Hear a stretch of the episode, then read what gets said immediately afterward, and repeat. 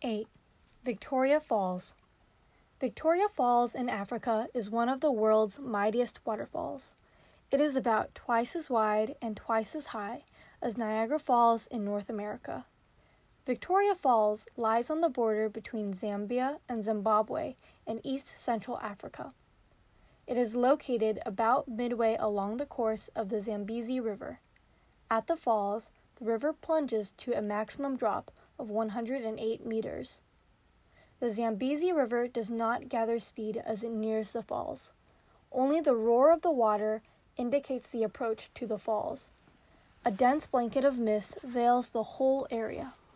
However, the eastern portions of the falls are mostly dry during times of low river flow. The falls are split into several parts by small islands and depressions along its edge.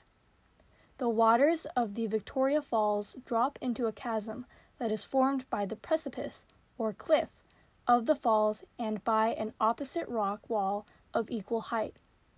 The chasm's only outlet is a narrow channel.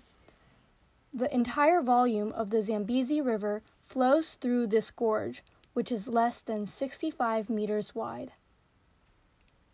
At the end of the gorge is the boiling pot, a deep pool into which the waters churn and foam during floods. The river's waters then emerge into an, an enormous zigzag channel that forms the beginning of Batoka Gorge.